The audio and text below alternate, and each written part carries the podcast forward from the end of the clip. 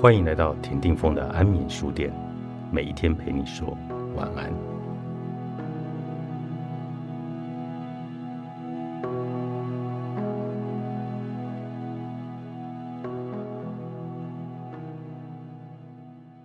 没有人的人生是一帆风顺的，面对失败挫折，你不一定要坚强。我的好友曼丽，在她的人生攀上了事业高峰后的半年。在一次公司例行体检时，发现自己罹患了癌症。那年他四十五岁。看到报告后，他拿出媒体人处理新闻的果断作风，火速的进行肿瘤切除手术。单身的他，为了不让独居的母亲担心，聘雇了一位临时看护。从手术到后续的化疗，都有这位看护在一旁陪伴着照顾他。曼丽说。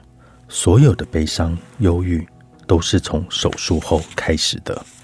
公司同事们只知道，身为总经理的他生病，请了长假。除了董事长之外，没有人知道他罹癌。之后，曼丽关掉了行动电话，关闭了社群媒体，同事、朋友和客户都找不到他，也没有人知道他现在的情况。得知罹癌的那一刻。我只想封闭自己，不想让任何人知道我生病了。我觉得离爱对我而言是人生彻底的失败。我能想到的事就是死亡。我还能活多久呢？为什么是我得癌症呢？我这一辈子都靠自己的努力，才有了今天一切的成就。我没有害过人，为什么老天要惩罚我呢？自怨自艾的曼丽哭着向我诉说她的心情。我离开老东家已十多年。当曼丽完成手术，准备进行化疗前，我接到了她打来的电话，而过去一起共事的情景也一一的浮现脑海。曼丽跟我有相同的家庭背景，她的父亲是退伍的老兵，母亲是本省籍，父母年纪相差二十多岁。他父亲在五十岁的时候生下了他。我出生的时候，父亲四十岁。我们都在父亲的疼爱与呵护下长大的妖女，而我们的父亲也在同一年的九月过世。除此之外，我们的个性也有相似之处：好胜心跟执行力超强，讨厌啰嗦。相对的，我们也缺乏耐心，不容许自己表现出软弱的一面。坚强是我们在职场上永不脱卸的盔甲。曼丽习惯的朝着定下的目标勇往直前，不容许一丝错误与拖延。但是，面对攸关生死的疾病，即使他的意志力再强，也不得不接受自己的生命被迫按下了暂停键的无奈。后续的化疗把曼丽的身体摧残的不成人形。除此之外，心里的打击更大。当我连大小便都需要看护帮忙的时候，我真的觉得活着还不如去死。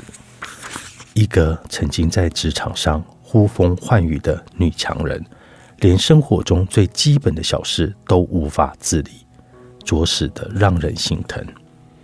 而最大的忧郁是，我不知道我会不会好，会不会完全恢复健康。还是我的身上被放置了一颗不定时炸弹，就算切除了肿瘤，完成了化疗，癌细胞还是可能在某个时间点复发和转移，然后再继续抗癌的过程，不断的轮回受苦，最后还是不免一死。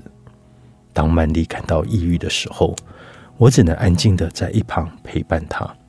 我不擅长安慰人。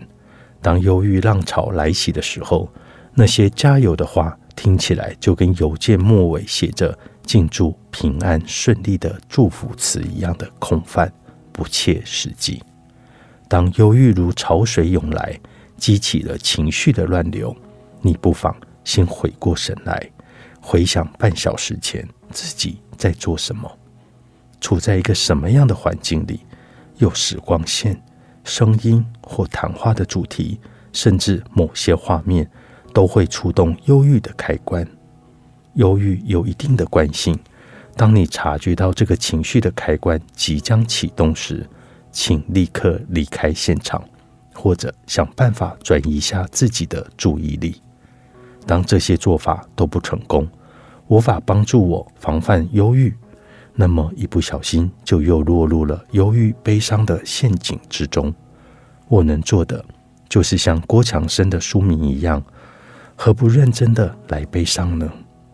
与其不让自己淹没在忧郁的浪潮里面奋力挣扎，何不让这股大浪迎面袭来，将自己彻底被悲伤围绕，好好的痛哭一场，卸下伪装的坚强，诚实面对自己内心的恐惧与软弱，才能够得到真正的平静。人生不管遇到什么坎，像是离婚、失业、亲人骤逝。或罹患了重大疾病，请相信这些事情都不是上天为了惩罚你而发生的，也不是你的错。如果你因此罹癌身心症，一定要寻求专业医师的协助。你需要的是自我的疗愈，而不是自责。作家安东尼威廉。在《医疗灵媒慢性与难解的疾病背后的秘密以及健康的终极之道》一书中提到的静心的方式，或许能够帮助你透过跟宇宙大爱的连接，获得身心的疗愈。做法一：在海滩观浪，在海滩上站着、坐着或走着，观看潮来潮往，可以达到极佳的静心状态。对于摆脱创伤后压力症候群特别的有效。试着观想每一步海浪都是一道疗愈灵魂的能量，让它洗涤受伤的情绪。当浪潮退去，把那些不愉快的记忆也跟着冲进大海里。做法二：走进绿地，被树木围绕。走进公园，把思绪放在耸立树木的根部。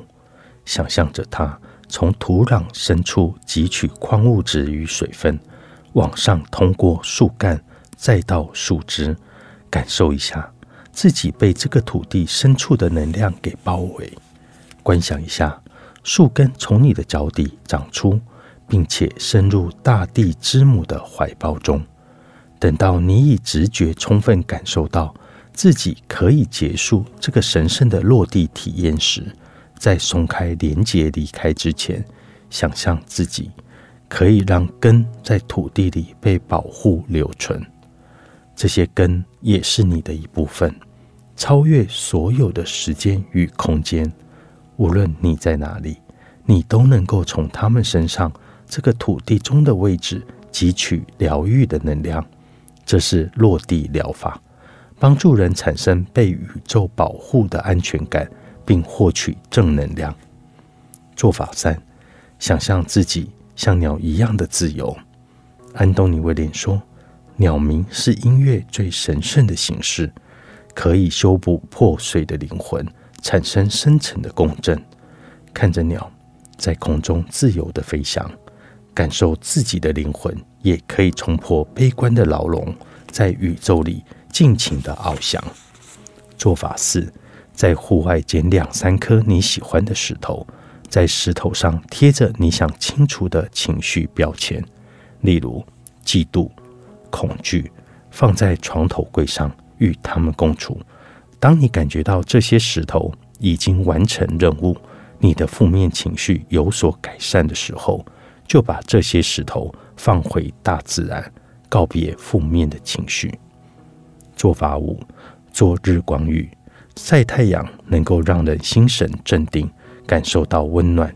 你看猫狗有多么喜欢晒太阳，就知道阳光具有疗愈的效果。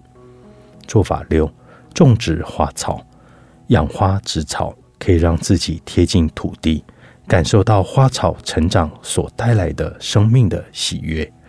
在拔杂草的过程，请观想每一株杂草都是一个负面的思想。拔除一株杂草，就等于拔掉一个负面的能量，一个伤痛的记忆。大自然是上帝送给我们每一个人最好的礼物。当忧郁、悲伤的情绪来袭时，记得抬头看着天空，感受一下微风吹拂而来的凉爽，从大自然中找回身心安顿的力量。逆袭者的求生笔记，作者沙利夫人，时报出版。